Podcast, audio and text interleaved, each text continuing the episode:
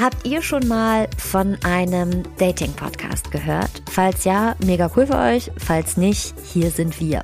Date on Tape. Dieses Format ist der ausgestreckte Mittelfinger ins Gesicht der Oberflächlichkeit, denn hier bei uns lernen sich Singles kennen, ohne dabei explizit nur nach Äußerlichkeiten gehen zu können. Wann hat man das dann nochmal, dass man wirklich so gar kein Bild hat, wer einem gegenüber sitzt?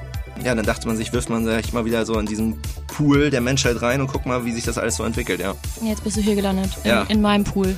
Sie werden sich beim Kennenlernen nämlich nicht sehen, sondern erstmal nur hören.